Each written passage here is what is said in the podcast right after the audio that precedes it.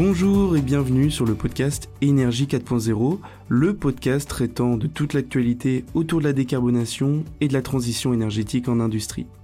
Je suis Jules Aubray, chef de projet marketing et communication chez Atlantique, et dans cet épisode nous allons découvrir comment les pôles de compétitivité travaillent main dans la main avec l'industrie pour favoriser son engagement en faveur de l'éco-responsabilité. Et pour en parler, nous avons le privilège d'accueillir un acteur incontournable de la transition énergétique, Laurent Manac, directeur du pôle EMC2. Bonjour Laurent. Bonjour Jules. Laurent, merci d'être avec nous aujourd'hui. Nous sommes ravis de pouvoir discuter avec toi de, des démarches que vous effectuez avec le pôle EMC2 afin de développer l'éco-responsabilité des industriels. Mais avant de plonger dans, dans tous ces détails, est-ce que tu pourrais nous présenter le pôle EMC2 et rappeler brièvement le concept des pôles de compétitivité? Bah, tout à fait. Donc, euh, bah, EMC2, c'est un pôle de compétitivité. Pôle de compétitivité, c'est une initiative créée en 2005 euh, par euh, le gouvernement français pour aider à la structuration d'écosystèmes sur les territoires. Donc, écosystèmes constitués d'entreprises, de partenaires académiques ou de tout type d'organisations. Notre euh, activité repose sur le montage de projets, le montage et l'accompagnement de projets. Alors des projets d'innovation, mais on travaille également beaucoup sur les projets de transformation, euh, parce que pour une entreprise, pour des PME, euh, une transformation ou l'achat d'une nouvelle machine, pour donner un exemple, c'est déjà un gros projet d'innovation. Et transformation également parce que ça correspond mieux aux problématiques de transition dont on va parler. Alors EMC2 euh, est dédié aux technologies euh, avancées de fabrication. Nous, on est euh, manufacturing, on est industrie. On a été créé par les sociétés qui structurent l'économie du, Grand Ouest, donc Naval Group, Airbus, les chantiers d'Atlantique, Daer pour citer les, plus gros.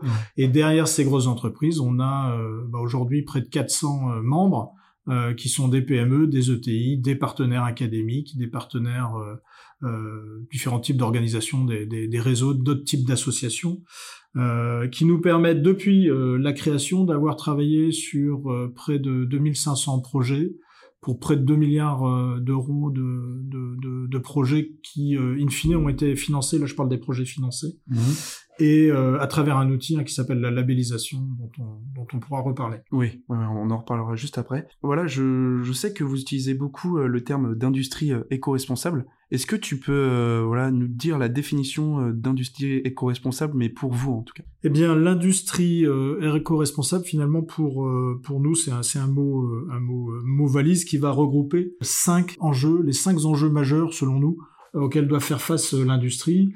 Pour te les citer rapidement, euh, c'est une industrie qui doit être sobre et écologiquement respectueuse. C'est une industrie qui doit positionner l'humain au cœur de ses préoccupations. C'est une industrie qui doit être efficiente et innovante. C'est une industrie qui doit être collaborative, alors au sein euh, des entreprises, des filières, mais également sur un territoire donné. Et c'est une entreprise, c'est une industrie qui prend en compte les enjeux de souveraineté. Voilà. Désormais, euh, au sein du pôle EMC2, chaque fois qu'on aborde un, sujet, on va euh, passer en revue de manière systématique ces cinq enjeux euh, de manière à pouvoir répondre de la, enfin de, de, de, la façon la plus appropriée possible. Ok. Je pense que tu sais que le nom du podcast s'appelle Énergie 4.0 et je voulais savoir parmi ces, ces, ces, cinq axes que tu nous as parlé, quelle est la place de, de l'énergie dans, dans cette vision? Euh, bah, euh, alors si, si on reprend les cinq axes, on va s'apercevoir que l'énergie, elle est à tous les, euh, elle est à tous les niveaux. Euh, premier, euh, premier axe, on appelle ça donc l'industrie sobre écologiquement respectueuse. Euh, bah voilà, c'est d'abord sobre énergétiquement. Comment on fait alors bien sûr, il y a une problématique de matière, comment on réduit euh, la matière qu'on va utiliser, mais euh, surtout comment euh, on fait pour être beaucoup plus efficace énergétiquement parlant, comment on va réduire cette, cette consommation énergétique, comment on va verdir la consommation, enfin l'énergie dont on va se servir. Voilà, mmh. ça c'est un premier, un premier sujet. Deuxième sujet, c'est l'humain. Aujourd'hui, si l'industrie s'attaque pas directement à ces problématiques euh, énergétique, euh, bah on, on gagnera jamais la, la, la, la course à l'attractivité euh, de la plus jeune génération, qui est, qui est souvent euh, très bien formée sur ces problématiques-là, qui a des, des ambitions beaucoup plus peut-être importantes que, que les personnes qui sont en place pour, pour un tas de raisons. Et donc, il faut capter au sein de l'industrie cette richesse intellectuelle, cette, cette capacité à modifier les choses, notamment dans le domaine énergétique. Bon, troisième partie, on parlait de, de, de la compétitivité de l'innovation. Bah là, ça va être euh, de travailler sur, euh, bah, sur des procédés pour euh, l'énergie décarbonée. Donc, comment on crée des nouveaux modèles autour de l'éolien, autour de, autour de, de l'hydrogène, par exemple. Mmh. Mais ça va être aussi de travailler sur bah, l'allègement des, des, structures, de manière à, à, bah, à, diminuer la consommation de carburant, par exemple euh, dans certaines, euh, dans certains, dans certains modes de transport. Euh, toute cette innovation, cette réflexion autour de l'innovation, euh, bah, ça peut être aussi sur, j'en parlais, mais l'impact écologique des, des, procédés. Donc ça va être la décarbonation, tout ce qui est sobriété. Donc tout ça, ça se travaille hein, sur mmh. comment on diminue l'énergie qu'on va utiliser, comment on diminue également les matières premières. Euh, L'objectif zéro émission, c'est euh, là aussi que, que, que, nous on le situe, hein, comment on monte nos projets de recherche, comment on monte des projets euh, euh structurants pour, pour, diminuer, pour diminuer cette, ces sujets-là. Le quatrième axe, j'en parlais très rapidement il y a un instant, c'est euh, c'est l'industrie circulaire. Donc ça, c'est quand même aussi un moyen d'avoir un véritable impact sur l'énergie. Bon, ça va être aussi d'aller chercher des, euh, des, nouveaux matériaux, peut-être biosourcés, qui vont nécessiter euh, moins d'énergie pour leur transformation. Euh, voilà, ça va être des, des la diminution de, de l'impact de la logistique. Et puis, bah, le dernier axe, hein, c'est l'enjeu de la souveraineté. J'en ai parlé là aussi rapidement. La souveraineté, c'est aussi souveraineté énergétique. Bah, comment euh, comment on fait pour euh, pour produire euh, plus d'énergie verte comment on fait pour bah, pour s'assurer que malgré les difficultés qui manqueront pas d'éclore dans les années à venir bah, comment on, on, sécurise en tout cas cette partie énergétique et cette partie énergétique verte ok donc là tu nous as parlé un petit peu de de ces cinq axes mais maintenant, je voudrais savoir concrètement comment euh, vous travaillez avec les entreprises pour les, euh, pour les aider à adopter ces nouvelles technologies numériques et améliorer euh, leur compétitivité. Je sais que vous avez quelque chose qui s'appelle la trajectoire 2030. Est-ce que tu peux nous en parler un tout petit peu Très, ouais, tout à fait. Alors trajectoire 2030, c'est le c'est le projet du pôle pour pour bah, pour 2030. Mmh. Euh, nous, on travaille au sein du pôle sur sur une une valeur hein, qu'on apporte à nos membres euh, dans, dans cinq domaines, on va dire. Premièrement, on va permettre aux entreprises d'accéder à un réseau. Alors ce réseau, c'est un réseau d'entreprises, c'est un réseau de pairs, c'est un réseau aussi euh, d'acteurs qui sont dans d'autres euh, domaines industriels, qui vont permettre aux entreprises de prendre conscience de ce que font les uns et les autres, qui vont aussi leur permettre de trouver des partenaires, et, et, et, notamment sur des sujets qu'ils maîtrisent pas. Nous, notre axiome de départ, hein, c'est qu'on est plus intelligent en allant chercher euh, euh, des cerveaux à l'extérieur que en, capitalisant sur les cerveaux qu'on a uniquement au sein de l'entreprise. Donc, euh, donc voilà, ça c'est un premier premier axe. On, ambitionne d'accéder, enfin d'atteindre pardon, 500 adhérents payants d'ici d'ici 2026 pour en faire un réseau avec une, vraie taille critique sur l'ensemble des filières et euh, des thématiques qu'on travaille. Le deuxième sujet, c'est euh, notre feuille de route euh, technologique. on va structurer cette feuille de route technologique pour, pour aider les entreprises à mieux se positionner sur les innovations qu'elles vont vouloir choisir, les innovations ou les transformations qu'elles vont vouloir choisir. Alors nous, notre feuille de route euh, technologique, elle est assez simple. Hein. On veut, on veut aider euh, les entreprises à produire mieux, à produire propre, à produire euh, connecté, à produire ensemble et à produire local. Voilà, on a cinq domaines d'activité stratégiques qu'on va décliner avec des sujets comme euh, bah, l'éco-conception ou, ou la CV. Alors c'est pas une technologie en tant que telle, c'est de la méthodologie bien sûr, mais c'est quand même une, une approche qui peut être systématisée, qui peut être euh, structurée, donc on la considère nous comme une technologie. Euh, tout ce qui est recyclage, revalorisation pardon, des, des ressources. Voilà, tout ce qui va être également euh, lié, je dirais, aux plateformes collaboratives qui permettent euh, ces échanges dont je parlais tout à l'heure sur l'industrie circulaire. Mais ça peut être aussi des procédés de mise en forme de nouveaux matériaux, que ça soit fabrication additive par exemple, mmh. pour, pour, pour les matériaux métalliques, donc qui, qui, permettent en fait de diminuer enfin, le coût de la matière et, le coût énergétique. On a un, un, un troisième pardon, domaine qui est le, les financements. On pourra, on pourra en reparler, mais on aide mmh. les entreprises à accéder à des financements. Et, et tout ça, on l'apporte à travers une, une méthode de travail qui, euh, si je la schématise, comporte trois phases en fait. On va avoir une phase qui va être une phase d'évangélisation, d'information, de sensibilisation des entreprises, une phase pour laquelle on est, euh, on est soutenu financièrement par l'État, par euh, les régions Bretagne et Pays de la Loire, par, euh, par, par Nantes Métropole, donc qui nous permettent en fait d'informer les entreprises des, des axes sur lesquels elles doivent travailler. On a une deuxième phase qui va être une phase de d'auto-diagnostic, de diagnostic, de mise en place euh, d'un plan d'action euh, qui doit précéder une mise en mouvement.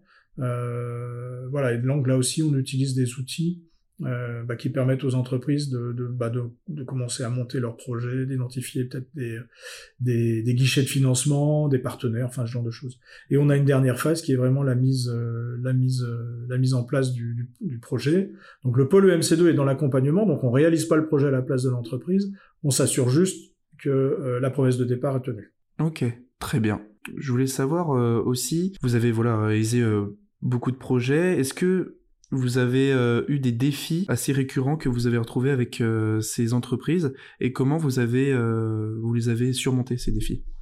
Alors, les, c'est une question intéressante parce que évidemment, nous au quotidien, on traite beaucoup de dossiers, on traite, on rencontre beaucoup de, d'acteurs. Hein. Nous, bon an, mal an, on traite entre 180 euh, et 200 projets par an. D'accord? Donc, euh, euh, donc il y, a de la matière. Donc moi, ce qui m'intéresse aussi, c'est euh, de voir quels sont les acteurs qui en ont le plus besoin. Donc nous, on va beaucoup travailler avec des PME ou des TPE d'ailleurs. Et, euh, comme elles constituent quand même le, grand socle, je dirais, de notre industrie, euh, c'est important d'y de, passer.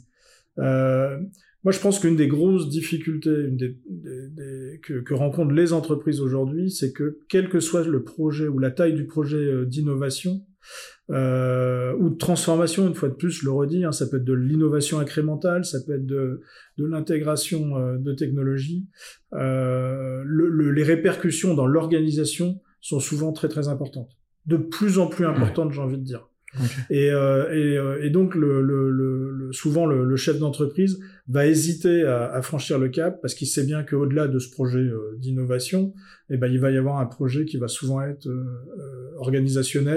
euh, pour que tout le monde au sein de l'entreprise prenne bien en prenne bien en compte les les nouveautés que vont permettre ce, ce nouveau projet. Moi, je dirais que c'est vraiment le le, le, vrai sujet. C'est-à-dire qu'on peut très bien avoir conscience de ce qu'il faut faire. C'est la mise en, en mouvement qui, euh, qui va faire peur euh, à l'instant T. Parce que, alors, on, va retrouver toujours euh, les mêmes excuses. Hein. on n'a pas de financement, on n'a pas de ressources. Ça, c'est une réalité. On a toujours fait ça comme ça. pourquoi, pourquoi changer, etc. Donc, pour moi, le, le, le, le défi aujourd'hui de euh, de, bah, de l'industrie du futur finalement, c'est euh, c'est l'acceptabilité, ce sont les ce sont les personnes. D'ailleurs, on voit bien l'Europe s'y est pas trompée. Hein. Aujourd'hui, l'Europe travaille sur euh, euh des concepts euh, qui regroupent sous l'appellation industrie 5.0 mmh. pour se différencier de la partie industrie 4.0 qui était très très tournée sur les technologies. Et euh, non plus sur l'homme quoi. Et, et, moins sur l'homme, c'est-à-dire pas sur le couple homme-technologie en fait. Ouais, et, euh, ce qu'on fait euh, bah, au sein du pôle, avec la, euh, également avec euh, la filière, hein, euh, Solutions Industrie du Futur, avec, avec les partenaires industriels qui travaillent sur ces sujets-là, c'est d'avoir une approche qui soit un petit peu plus euh, un petit peu plus globale. Et, euh, et, et c'est passionnant hein, parce que euh, prenons un exemple un exemple simple deux exemples simples. Tiens, un robot dans un dans une usine. Donc aujourd'hui les robots ils sont euh, ils sont ils sont autonomes etc. Imaginez que ce robot donc qui, qui peut s'arrêter s'il voit quelqu'un passer devant lui. Donc imaginez que ce robot qui se déplace croise croise un, un humain. Mmh. Alors si c'est une euh, si c'est une caisse à outils, on n'a pas de problème. On sait très bien que le robot va faire le tour de la caisse à outils. Si c'est un humain qui doit bouger, l'humain ou le robot? La, la logique voudrait que euh, l'humain fasse euh, un pas en arrière pour laisser passer le robot, on gagnerait du temps, etc., etc. Mmh.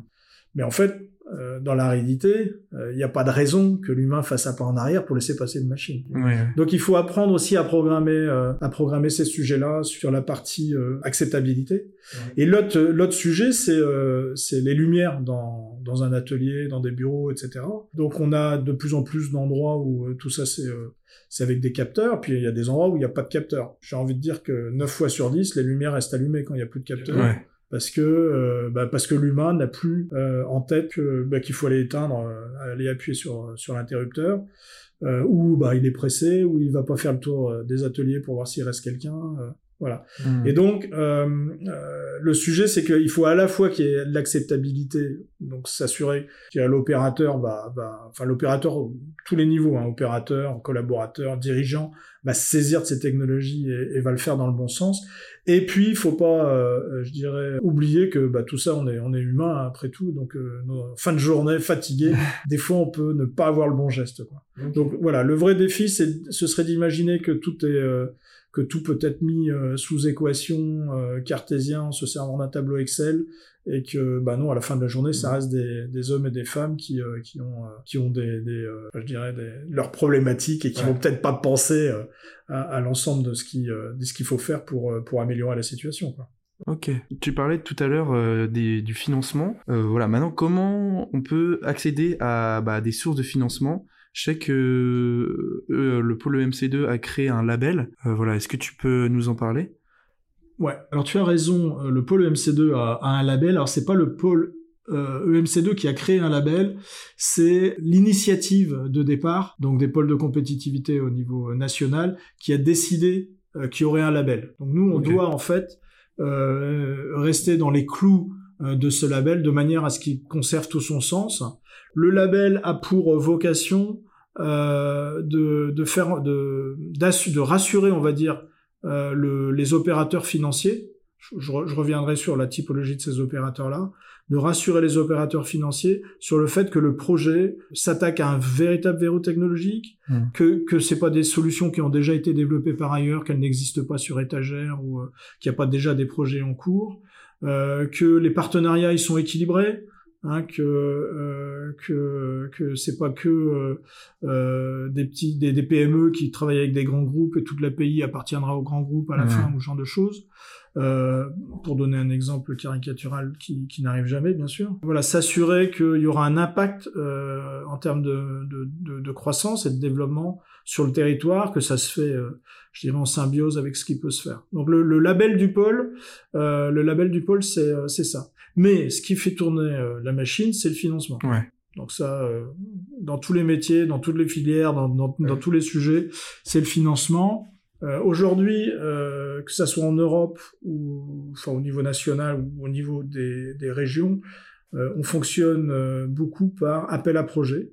On n'a pas, on peut pas financer tout le monde. Ça c'est ça c'est ça c'est une évidence. donc c'est souvent les premiers hein, qui se présentent qui qui sont servis. Euh, et ces guichets de financement s'appuient sur des opérateurs comme le pôle pour euh, leur présenter des projets. Hmm.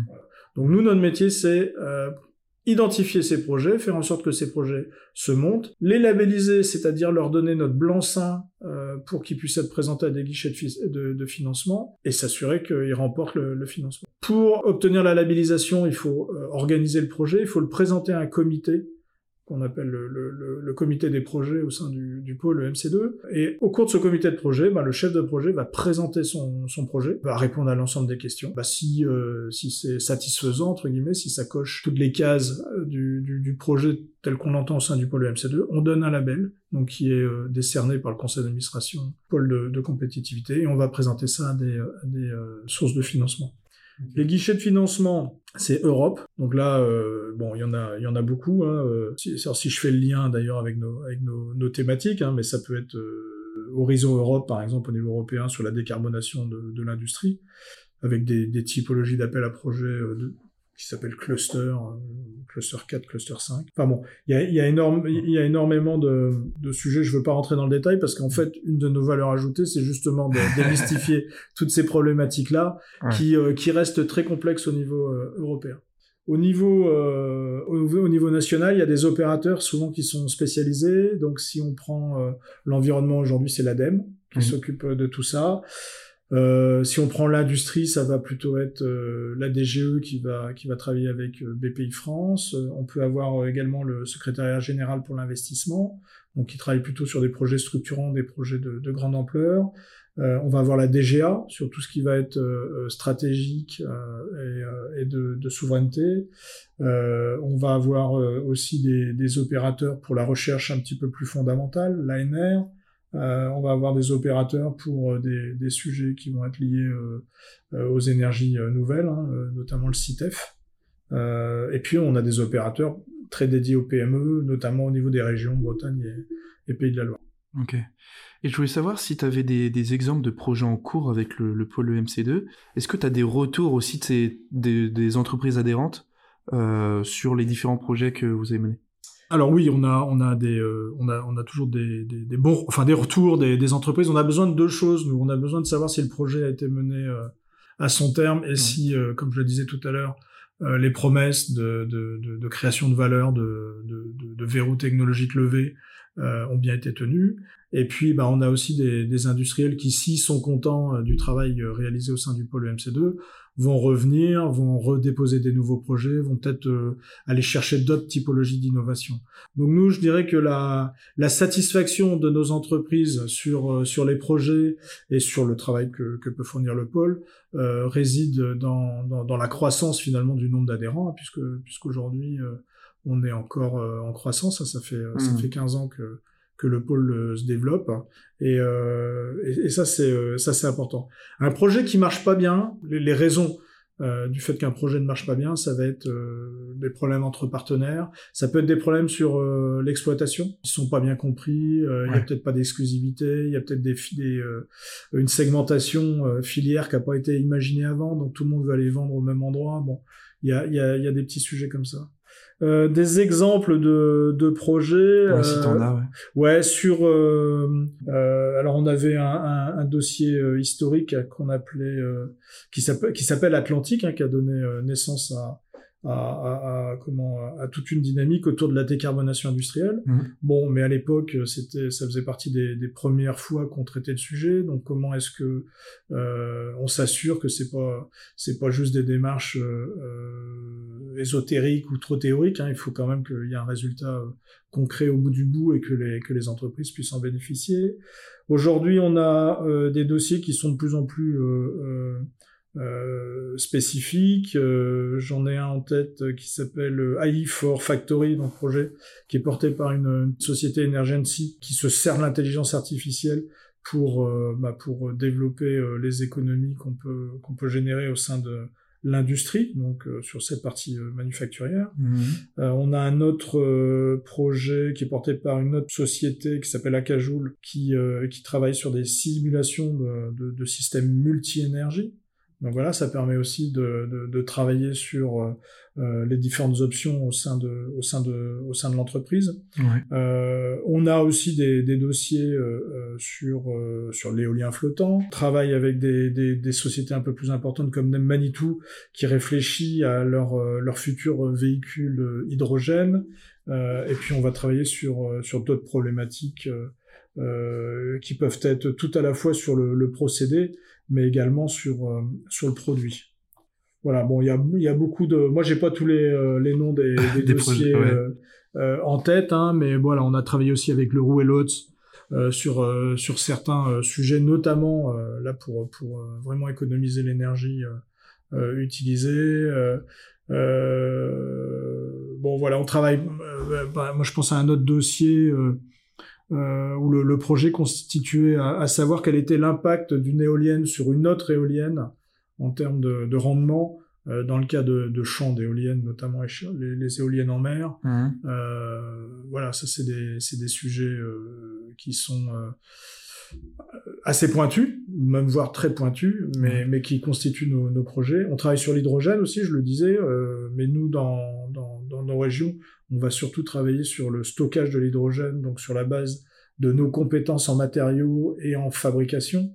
Euh, voilà, donc ça, ça fait ça fait beaucoup de ça fait beaucoup de sujets, mais de toute façon tu disais c'était 200 projets par an, donc ouais qu'on accompagne. Alors la labellisation c'est c'est c'est 60 projets par an. C'est-à-dire que sur les 200 projets, en fait, on s'aperçoit qu'il y en a qui peuvent être regroupés, il y en a qui sont pas vraiment des projets d'innovation. Euh, parce que la solution existe déjà. Donc des fois, il suffit de d'orienter euh, une entreprise. Euh, mmh. enfin voilà, il y a, y, a, y a plusieurs raisons. des, des, fois, l'entreprise n'a pas de toute façon ni les ressources en capital humain, ni les ressources en capital financier pour pouvoir mener ses projets. Mmh. Voilà. Donc, mais c'est important parce qu'une entreprise qui n'atteint pas son objectif en termes de projet l'année N, l'atteindra l'année suivante ou l'année d'après. Donc il faut vraiment travailler tous ces, euh, tous ces dossiers-là. Ok. Très bien. Et euh, parlons un peu du, du futur maintenant. Est-ce que tu sais comment les entreprises peuvent se préparer encore mieux à, l'avenir? Et euh, est-ce que tu sais voilà, quels sont les prochains développements à surveiller? Alors, ça c'est euh, ça c'est quand même une très bonne une très bonne question. Mon, mon, mon sentiment c'est qu'aujourd'hui euh, la, la foule d'informations euh, qui arrivent euh, au patron d'entreprise euh, le lundi matin est juste euh, trop importante. Donc des informations qui peuvent être euh, critiques, je parle même pas des crises, mais, mais, mais voilà, si on prend juste le cas du, du prix de l'énergie, c'est juste catastrophique. mais ça peut être des nouvelles technologies, ça peut être bon l'ensemble des, des, des, problématiques que rencontre un chef d'entreprise, y compris la, la, rotation du personnel qui est assez importante aujourd'hui, difficulté de recrutement, etc., etc. On va pas pouvoir tout aborder ou gérer dans le même il faut que les entreprises arrivent aussi à, s'intégrer dans des, dans des démarches qui sont des démarches collectives. Euh, euh, on sait globalement hein, ce qu'il faut faire, hein, euh, c'est viser une neutralité carbone et puis et, s'attaquer à ces, ces, problématiques qui sont des problématiques urgentes. Hein, c'est bien mon c'est bien mon message. Mais pour pouvoir le faire, je pense qu'aujourd'hui les entreprises doivent s'intégrer dans des projets euh, qui vont être collaboratifs, collectifs, parce qu'on s'en sort bien avec euh, avec ces approches-là, dans le sens où il y a un partage euh, de l'information qui nous permet de gagner du temps, il y a un partage aussi financier qui nous permet d'être beaucoup plus ambitieux. Si je prends EMC2, nous on, on, a aussi vocation à monter des projets structurants, collectifs, pour aider les entreprises à franchir ces, ces, ces caps-là. Moi, j'ai euh, trois, trois, trois projets en tête aujourd'hui. Un projet qui s'appelle Ecoprom, euh, dont, dont l'objectif, c'est un projet qui est financé par l'ADEME, qui est, qui est animé par le pôle MC2, qui, euh, qui a vocation d'aider de, les, les PME à développer leur capacité d'éco-conception. Il y a un accompagnement, il y a du mentoring, il y a, il y a de la rencontre avec des gens qui ont déjà fait ça, il y a des, des, des spécialistes, des experts, enfin des entreprises expertes qui vont euh, qui vont se charger de ce sujet-là. Mhm. Donc ça c'est euh, ça c'est un premier projet. On a un deuxième dossier euh, Gemstone qui est alors pour le coup un financement européen. là, l'idée, c'est de, de, monter des, des, des, appels à projets sur nos territoires dans le cadre des, de l'accompagnement à la transition écologique des PME manufacturières, qui sera financé par l'Europe, mais qui sera opéré par le pôle EMC2. Donc voilà, ça permet au moins sur ces aspects-là d'apporter un morceau de méthodologie, un morceau de financement.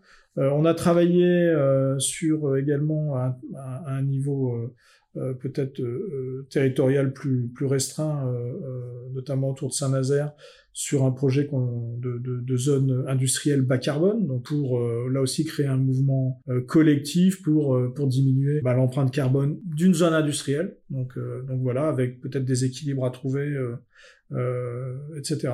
On a deux, autres projets collectifs auxquels euh, moi je pense, c'est euh, mais sur le réemploi des, des matières critiques, comment euh, faire justement pour euh, que ça soit du carbone, du titane ou d'autres types de matériaux, ben, améliorer l'utilisation de ces matériaux et le réemploi de ces matériaux.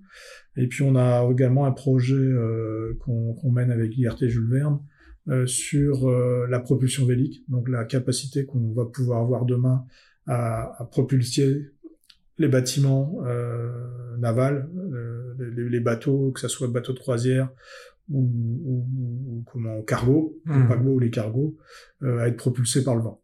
voilà. Donc tout ça, c'est de nature évidemment à, à, à diminuer la consommation, notamment d'hydrocarbures là en l'occurrence, Euh, mais c'est surtout aussi une capacité qu'on va avoir d'embarquer euh, beaucoup de monde euh, qui tout seul ne pourrait pas de toute façon s'attaquer à ces, à ces problématiques. Euh, maintenant, j'aimerais bien qu'on parle du, du, salon Ride. Euh, je sais que vous avez créé, euh, créé ce salon. Est-ce que tu peux nous le présenter rapidement pour ceux qui ne connaissent pas et, et nous dire voilà quels sont les objectifs de celui-ci? Eh ben oui, avec plaisir, hein, d'autant plus que c'est vraiment mon actualité du, du moment. donc Ride, ça signifie rencontre pour une industrie durable et éco-responsable. Et, mais également, euh, comme diraient les, les anglo-saxons, it's not the destination, it's the ride. c'est aussi euh, un petit clin d'œil au parcours euh, qu'on veut proposer aux entreprises.